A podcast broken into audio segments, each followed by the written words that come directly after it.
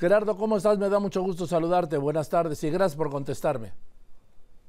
¿Qué tal, Joaquín? ¿Cómo estás? Un saludo a ti y a todo tu auditorio. Bien, he visto que has estado analizando este informe de Coneval y pues me parece que tú eres una voz extraordinaria para acreditada para explicarnos porque en la discusión fuera de los círculos oficiales o económicos y académicos no nos ha quedado claro.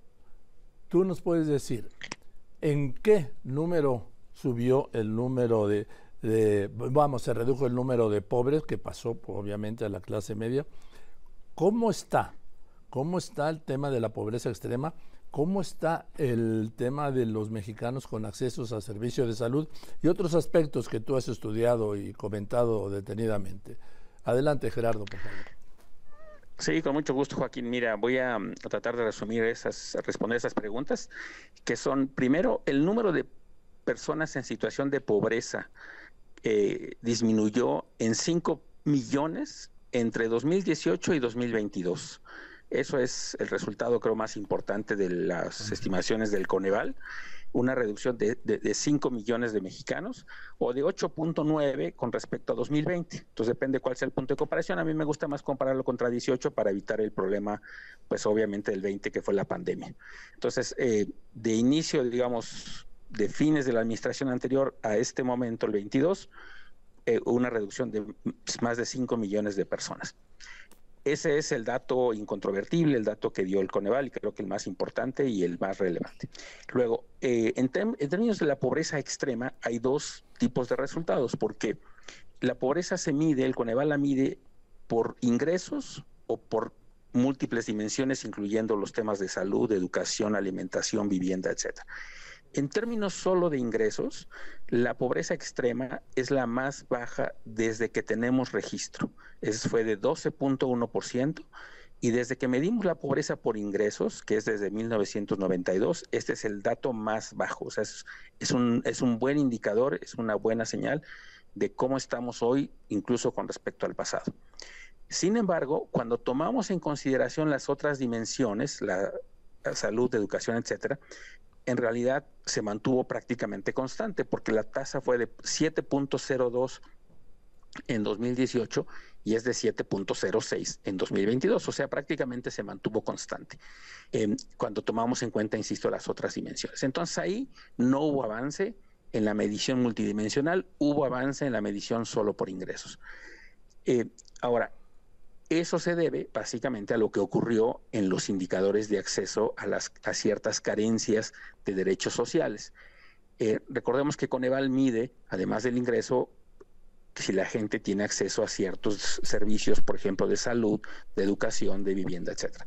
Y el principal problema que se demostró en la encuesta es un incremento muy significativo que no se puede minimizar de 30 millones de mexicanos que antes tenían acceso a los servicios de salud y que hoy responden no tenerlo. Sin embargo, hay que precisar también qué quiere decir eso. Quiere decir que cuando le preguntan si están afiliados a un sistema de salud, eh, ya sea el IMSS, el ISTE u otros privados, eh, se responde que no. Y la razón tiene que ver, como se ha discutido un poco en estos días, pues con un intento fallido, desafortunadamente, de esta administración de sustituir al Seguro Popular por el llamado Instituto de Salud para el Bienestar o INSABI. Ese, ese intento fue fracasado eh, y no se comunicó bien a la gente. La gente no sabe en este momento en dónde acudir en caso de requerir alguna consulta, una atención médica, si se enferman.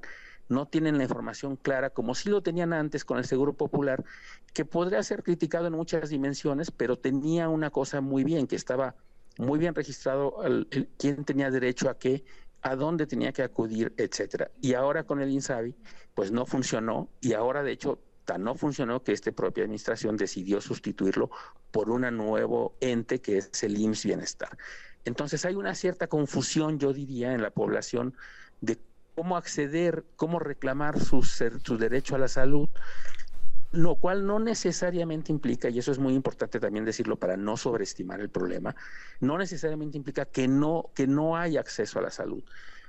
Posiblemente si van a la clínica la que iban antes con el Seguro Popular, pues seguramente los atenderán, porque las clínicas y los hospitales públicos ahí siguen. Eh, sin embargo, el presidente lo que ha dicho y dice muy repetidamente en las mañanas es hay acceso universal y gratuito y por eso no necesitan registrarse. Pero los mexicanos sabemos, porque históricamente así ha sido, que nos gusta tener un carnet, una información, una credencial que nos diga a dónde debo ir. Eso es lo que yo creo que falló eh, eh, lamentablemente el INSABI y esperemos que el IMSS Bienestar pues no incurra en ese problema para que la gente sepa a dónde acudir y se restablezca el, el, acceso a los servicios de salud que hoy en día, como dije, hay una carencia revelada por la encuesta muy importante, ¿no? Sí, porque estoy hablando con el maestro Gerardo Esquivel, porque mexicano en pobreza eh, que no sepa dónde ir a atenderse de un problema de salud, es como si no lo tuviera, ¿no? Hablamos de esas partes remotas de México. Así es, de hecho, principal, los estados donde más creció esta, esta carencia, pues son los estados más pobres, que tiene que ver un poco con esa carencia de información, son seguramente comunidades más dispersas, que sí requieren información de qué hacer y a dónde acudir. Yo quiero creer que, que el acceso efectivo a la salud no ha disminuido porque, insisto, eh, los hospitales, las clínicas siguen ahí. De hecho, posiblemente creció el número de hospitales y clínicas porque recordemos que había muchos eh, hospitales en proceso de construcción sin terminar, que acabó esta administración. Había muchos hospitales que eran auténticos cascarones que no estaban equipados, que esta administración, así lo ha reportado, ha estado equipando. Entonces, uno pensaría que el acceso efectivo a la salud ha crecido, pero en la medida en la que no se resuelva el tema pues un poco administrativo, logístico si queremos, pues la gente tiene una preocupación y una incertidumbre genuina que es a dónde acudir y creo que eso pues hay que resolverlo, sobre todo pues, en beneficio de las personas de mayor pobreza, de mayor necesidad, más vulnerables, que insisto son donde ha crecido más este este esta este indicador de carencia de acceso a la salud. Gerardo Estrada, eh, hablábamos de los, perdón, Esquivel, te digo, Esquivel, Tengo una fijación, Gerardo. Discúlpame otra vez. Sí, no te preocupes, no te preocupes, José. Oye, Gerardo Esquivel, eh, dime una cosa. Nos diste los porcentajes para que nos quede claro. ¿Tienes a la mano el número de mexicanos en pobreza extrema, en pobreza que salieron de pobreza, en número, ¿sí? ¿En cuántos millones? Para que nos quede claro por encima de los porcentajes.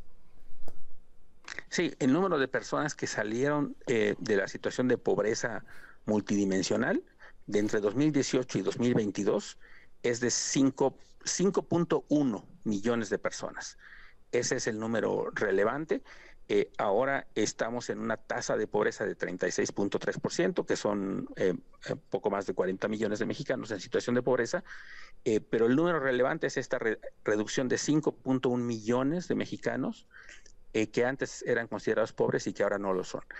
Y, que, y eso es y eso es importante señalarlo, a pesar de este incremento en la carencia de acceso a, los servicios de salud. O sea, he escuchado a gente que trata de contraponer este resultado como para decir que esto eh, contradice o minimiza el resultado de la reducción de la pobreza. Yo creo que es importante decir que la medición del Coneval ya toma en consideración este aumento en la carencia de acceso a servicios de salud y que a pesar de eso se redujo la pobreza en esta magnitud, que no es menor, 5 millones respecto al 2018. Esta situación yo la vería por el aumento en los salarios mínimos, los planes sociales del presidente López Obrador y también de un modo muy importante las remesas, ¿no, Gerardo? Eh, mira, lo más importante es posiblemente eh, las dos primeras que mencionaste, el tema del salario mínimo, el tema de los programas sociales. El tema de las remesas no es tan relevante porque su, participación en el ingreso, aunque obviamente para quien la recibe es muy importante, la participación en el ingreso de los mexicanos en, su, en general es relativamente baja, es alrededor de 2.5%. Entonces, eso puede contribuir en algunos hogares, pero no puede mm. explicar la mayor parte de esto que estamos viendo. Ah. El otro elemento que sí jugó un papel importante, Joaquín, además del salario mínimo y de los programas sociales, creo yo, es el tema de la focalización en el sur sureste del país de los proyectos de inversión eh, prioritarios como el tren Maya, la refinería y el tren interoceánico, porque por eso es que se observa ahí un gran dinamismo en la actividad económica y solo para ilustrar esto con un número concreto, el crecimiento del ingreso en Chiapas, por ejemplo, fue de 20% entre 2018 y 2022 y la reducción de la pobreza en Chiapas fue de 10, más de 10 puntos porcentuales. Ese es un ejemplo, creo, de que una cosa que está operando es este énfasis también en lo regional, en el desarrollo territorial, que mucha falta hacía porque, como sabemos, México es un país muy heterogéneo, muy desigual regionalmente, y las brechas de desarrollo entre el norte y centro del país versus el sur-sureste eran muy amplias y lo que hemos observado con esta encuesta y las mediciones de pobreza es que eso se ha venido reduciendo afortunadamente. Es que del sureste yo recuerdo muy bien a lo largo de los años, Gerardo Esquivel, que decían, por ejemplo, Yucatán, Chiapas sobre todo y Oaxaca, pues que no tienen industria, ¿no? Este, oiga, ¿por qué no hay, por qué no se hay distribución de gas en Chiapas y en Oaxaca? Pues es que no hay industria. ¿Y por qué no hay industria? Porque no hay gas. O sea, este círculo vicioso perverso, ¿no?